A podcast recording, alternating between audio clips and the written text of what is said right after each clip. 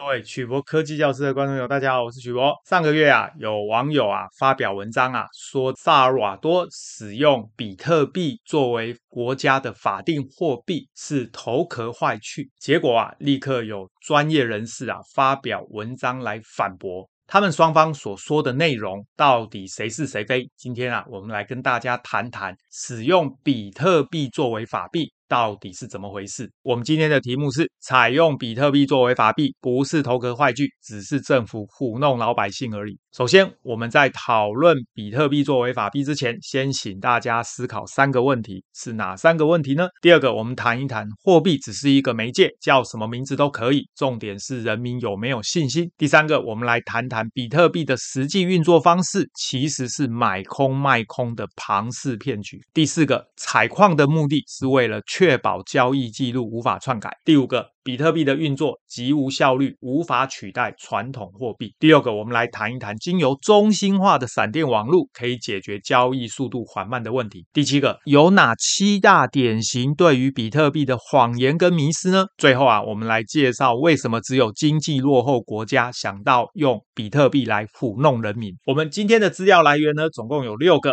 我会把它列在影片的下面给大家参考。首先啊，关于加密货币，有的专家说是金融创新，有的专家说是庞氏骗局。我相信啊，大家看到网络上两种结论完全相反的文章，一定觉得雾煞煞。其实只要用教育的方式让大家了解比特币跟区块链的原理，大家就可以自己判断谁是谁非了。日前啊，有一篇文章就提到。宣布加密货币成为法币，这些国家、这些人都是头壳坏去。立刻就有专业人士回文反击，采用比特币作为法币不是头壳坏去。里面啊，这个文章谈到了七大典型对于比特币的迷失误解，这些内容啊，恰好就是对比特币的迷失跟误解。大家是不是听不懂我在鬼扯什么？到底谁是谁非呢？我先说答案：采用比特币作为法币，只是政府唬弄老百姓而已。政政府。采用比特币作为法币的这些国家、这些人，其实并不是头壳坏去，恰好相反，这些国家的政府啊，聪明绝顶，知道啊，可以使用比特币这个专有名词唬弄老百姓，就可以巧妙的解决通货膨胀造成法定货币恶性贬值的问题。这些老百姓是头壳坏去吗？也不是。那么是为什么呢？因为啊，比特币的原理里面含有太多的专有名词，什么区块链 （blockchain） 啊，什么采矿 （mining）。啊，杂凑演算法 hash 困难指数 difficulty 前区块杂凑 previous block hash 还有工作量证明 POW proof of work。不要说萨尔瓦多的老百姓不懂啊，就连教育程度高得多的台湾，你在街头随便拦一个人，问他什么是比特币，他也说不出所以然吧？更有趣的是，偷偷告诉大家，许多发文吹捧加密货币的专业人士，自己也不懂原理。关于加密货币，有的专家说是金融创新，有的专专家说是庞氏骗局，大家看到网络上两种结论完全相反的文章，一定觉得雾煞煞。为什么呢？其实啊，那是因为大部分读者不了解比特币跟区块链的原理，所以没有办法自己判断，而解决的方法只有靠教育。问题是啊，这个东西门槛有点高啊，短短的一篇文章说不清楚，反而啊容易留下很多漏洞，变成专业人士的攻击目标。大家应该还是要静下心来学习比特币跟区块链的原理。了解以后，大家就可以自己判断谁是谁非了。在讨论比特币作为法币到底有没有效之前呢、我先请大家思考三个问题。股神巴菲特说比特币毫无价值，和贝壳没有两样，你觉得他说的对吗？A 错，他的年纪大了，比特币这种高级货他当然不认识。B 错，一枚比特币价值曾经超过六万美元，怎么可能毫无价值？C 错，加密货币金金涨，连脸书都要发币，怎么可能毫无价值？D 错，防毒软体公司的创办人麦克菲说啊，比特币会涨到两百万美元。大家觉得哪一个答案是标准答案呢？第二题，请问下面这个图里面显示的是什么东西？A 美元，B 欧元，C 新台币，D 彩色纸。第三题，大家一定都同意上面的这个图里面呢显示的东西有价值。为什么你觉得它有价值呢？A 因为它是政府发行的，有政府背书保证。；B，因为政府发行货币有黄金储备，用黄金背书保证。；C，因为我偷偷用印刷机列印这张彩色纸会被警察抓，代表它有价值。；D，因为待会中午我肚子饿了，可以用它到对面的便利商店换东西吃。上面三个题目呢，是我在区块链课程里必问的三个问题。第一题没有标准答案，留给大家思考。第二题的标准答案是 D 彩色纸。第三题的标准答案也是 D，为什么呢？因为并不是政府发行的货币就有价值。想想看，如果是美国人印的钞票，你要收；如果是辛巴威政府印的钞票，你会收吗？现在的货币发行早就没有黄金储备了，基本上政府爱印多少就印多少。总而言之啊，货币的价值来自于使用者接受它。我用这张彩色纸可以换东西吃，那就有价值。同理的，比特币如果可以换到一台特斯拉，它就有价值。因此啊，货币只是一个媒介，叫什么名字都可以。重点是人民有没有信心。从上面这个例子，大家就可以看出，所谓的货币啊，不过就是一张彩色纸而已啦。重点是人民认不认这张纸。在萨尔瓦多，因为人民对法币没有信心，使得原来的彩色纸啊，不对不对，是原来的。法定货币科朗恶性贬值。二零零一年，萨尔瓦多政府就决定采用美元作为官方货币。目前呢，市面上流通的百分之九十都是美元，克朗啊则处于完全被放弃的状态。萨尔瓦多使用美元作为法定货币，立刻就可以解决法定货币科朗恶性贬值的问题，消除通货膨胀。而且外币汇回国内可以减少汇兑成本，又可以提高外国投资人的信心。但是这么做的缺点包括丧失货币自主权，中央银行无法发行货币，无法融资给本国的金融机构，结果就是无法使用货币来调节萨尔瓦多的经济活动。而且啊，当美国进行无限货币宽松政策下，在新冠疫情期间，美国政府三个月就多出了三兆美元，账面上都是借款，实际上就是印钞。这个也就是大家耳熟能详的量化宽松 QE 啊。而美元作为世界货币，全球共同使用，就意味着全世界要帮美国分摊通货膨胀的压力，相当于啊直接掠夺了萨尔瓦多超过百分之十的财富。萨尔瓦多政府啊聪明绝顶，想到可以改用比特币作为法。币，因为货币只是一个媒介，叫什么名字都可以。重点是人民有没有信心。只要经由社群媒体不断的宣传比特币去中心化、不可篡改、可以信任，相信啊，大部分的人民虽然听不懂这是在鬼扯什么，但是啊，看看国际上的新闻，好像都这么说，那大概就是可以信任的吧？你看。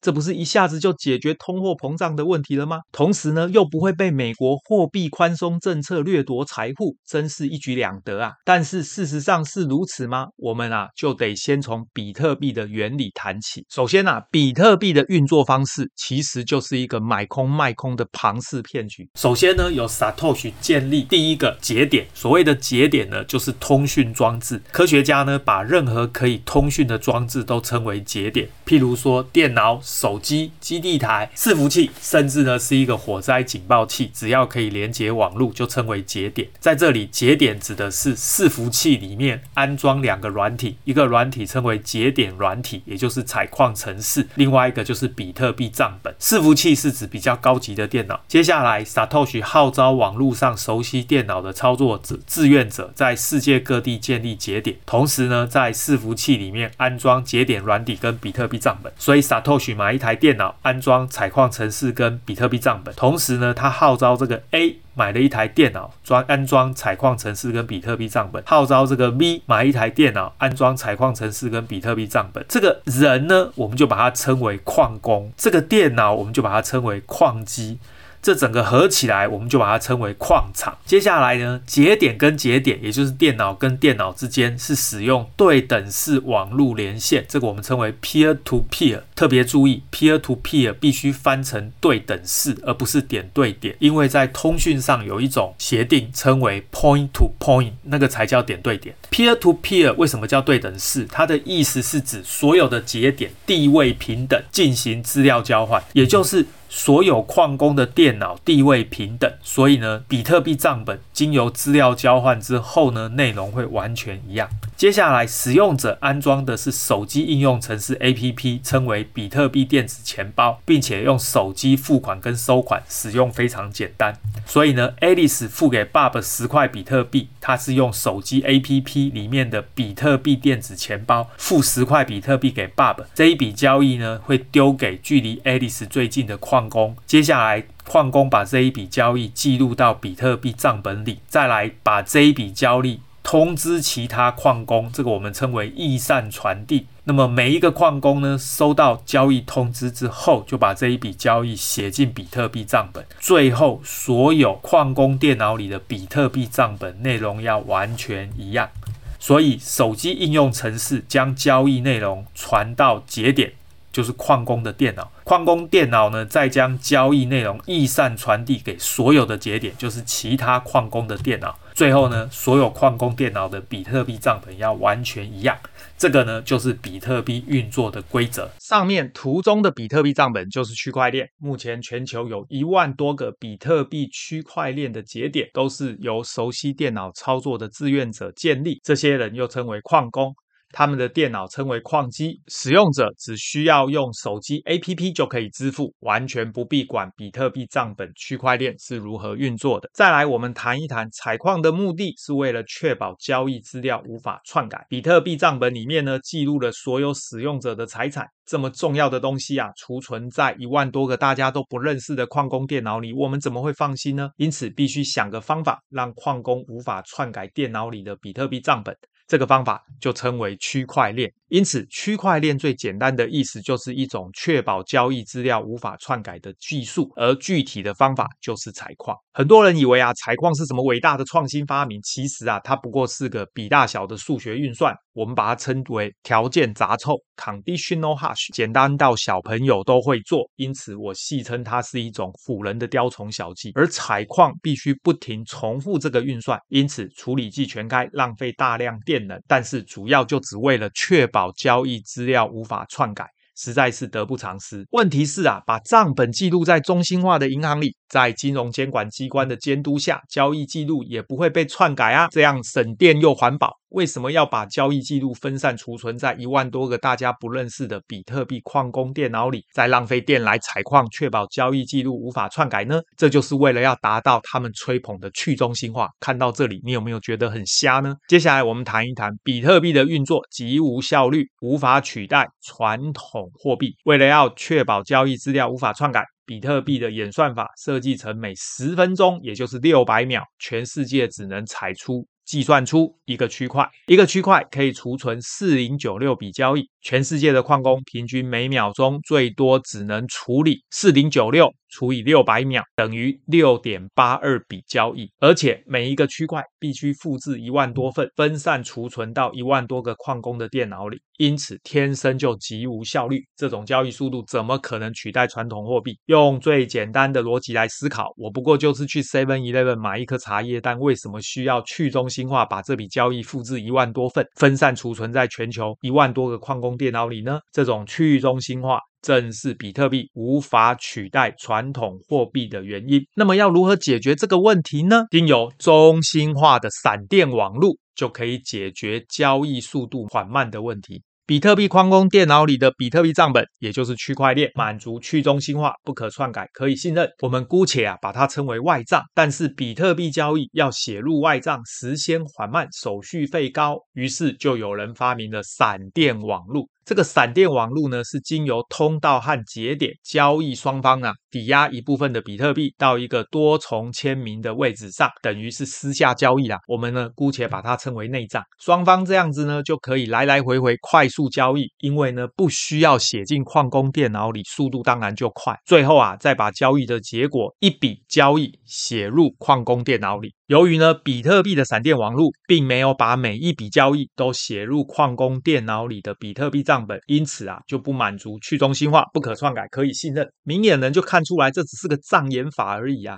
所以呢，好笑的事又发生了。当你问比特币为什么有价值，你就会听到去中心化。当你再问去中心化的比特币账本，也就是外账，速度缓慢，无法使用，如何解决？那就使用中心化的闪电网络，也就是内账来解决。说来说去都有道理，对不对？这个就是由高级知识分子发起的新形态庞氏骗局厉害的地方。接下来我们就来看看有哪七大典型对于比特币的迷失跟误解呢？第一个，比特币不同于其他加密货币吗？比特币账本。也就是区块链去中心化分散储存在一万多个矿工的电脑里，而类似原理的加密货币还有很多，譬如说以太币、狗狗币，最近呢，以太币已经升级了，不是使用去中心化的工作量证明 POW，而改用中心化的持有量证明 POS。这样子呢，确实也可以解决速度缓慢的问题。当然，还有更多的加密货币根本就是中心化的。但是啊，不论去不去中心化，前面已经介绍过，比特币的原理本质上和其他加密货币一样，就是个买空卖空、上线拉下线的庞氏骗局，还是经由诺贝尔经济学奖得主克鲁曼认证。过的庞氏骗局，什么叫做唯一锁定全球货币阶层的加密货币？用这种虚无缥缈的理由就能够证明比特币很有价值吗？到底比特币有没有底层价值啊？台积电的股票背后代表台积电的股东，比特币的背后代表什么？前面介绍过比特币的原理，大家就知道比特币背后什么也没有，靠的就是已经持有比特币的上线吹捧，想出一些虚无缥缈的理由。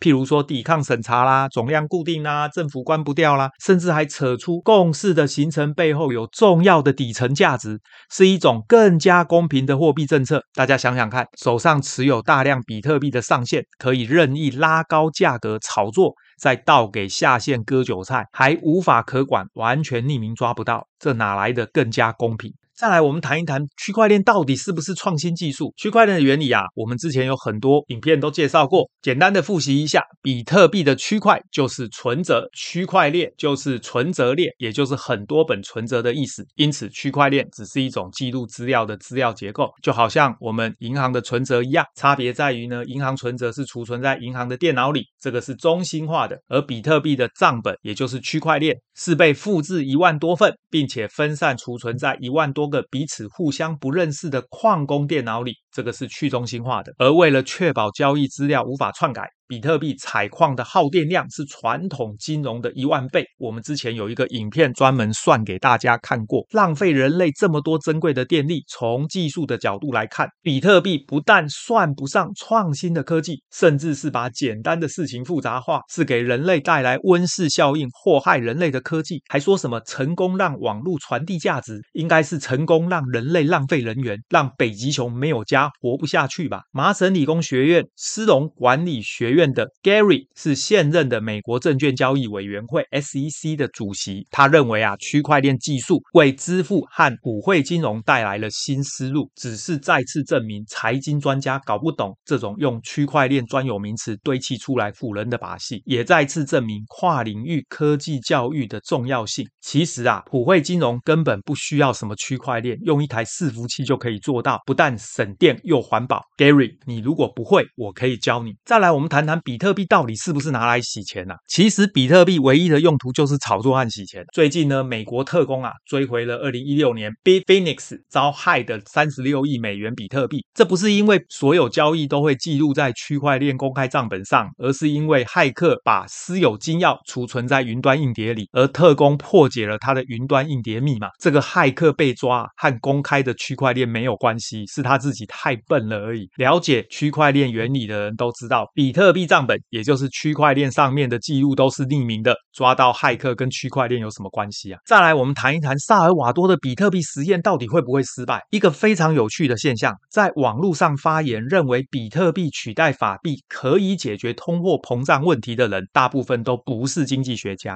而认为比特币取代法币无法解决通货膨胀问题的，大部分都是经济学家。这种现象，我把它称为加密货币的反制现象。关于这个萨尔瓦多的比特，特币实验会不会失败？这种经济问题到底要相信外行人，还是要相信内行人？可以由大家思考评估。我比较好奇的是啊，这些经济学的外行人拼命发文吹捧比特币作为法币，好棒棒！到底他们的目的是什么？这个有趣的问题啊，就留给大家思考了。我个人认为呢，萨尔瓦多的比特币实验有可能会成功，但是绝对不是因为共识形成背后有重要的底层价值。而是因为啊，人民以为比特币去中心化、不可篡改、可以信任，而不知道啊，他们使用的其实是中心化的比特币，根本不是他们以为的东西。第六个，我们来谈一谈比特币到底有没有促进普惠金融啊？这个萨尔瓦多啊，自从比特币法上路满月后啊，拥有加密货币钱包的民众已经超越拥有传统银行账号的人数，使用官方的电子钱包来支付比特币的闪电网络支付使用率呢，